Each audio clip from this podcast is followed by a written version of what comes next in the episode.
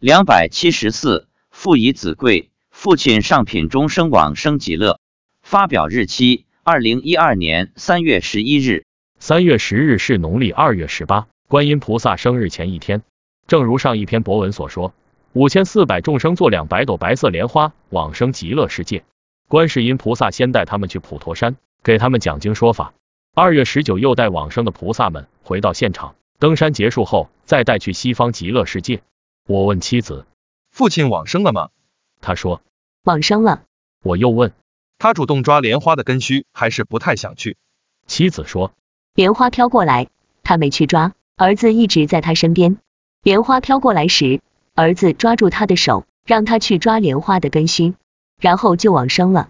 父亲往生后，看上去三十岁左右的样子。”相貌非常非常的漂亮。我问父亲往生后高兴吗？妻子说没什么反应。在回家的路上，我问妻子，我每天把念佛的功德回向给我父亲，希望增高他的莲品。请问观世音菩萨，我父亲往生的品位是什么？中品还是上品？菩萨说上品中生。我又问，绝大多数众生都是中品中生，父亲上品中生。是不是因为我把每天念佛修行的功德回向给他的结果？菩萨说：是的。又问父亲往生的品位是不是在今天往生五千多人中是最高的？妻子说：是的。再问往生的众生中有别的人上品终生吗？妻子说：有两个人也是上品终生。问这两个人是哪里人？妻子说：是本地人，他们跟我们修行已经三年多了。我们开始登山持咒时，他们就来听法了。他们上辈子做人时就有修行，但修的不好。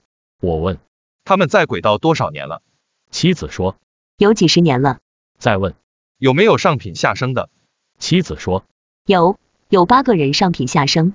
父亲听我说他上品中生，在今天往生的众生中品位最高，生在观音菩萨净土，他便很高兴。我又问妻子有没有左邻右舍来看我父亲往生？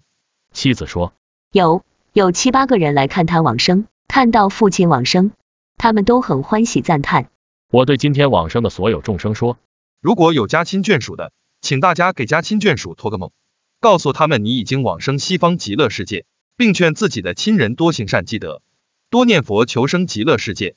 我也让父亲托梦给家里人，让他们好好学佛念佛，孝敬老人。”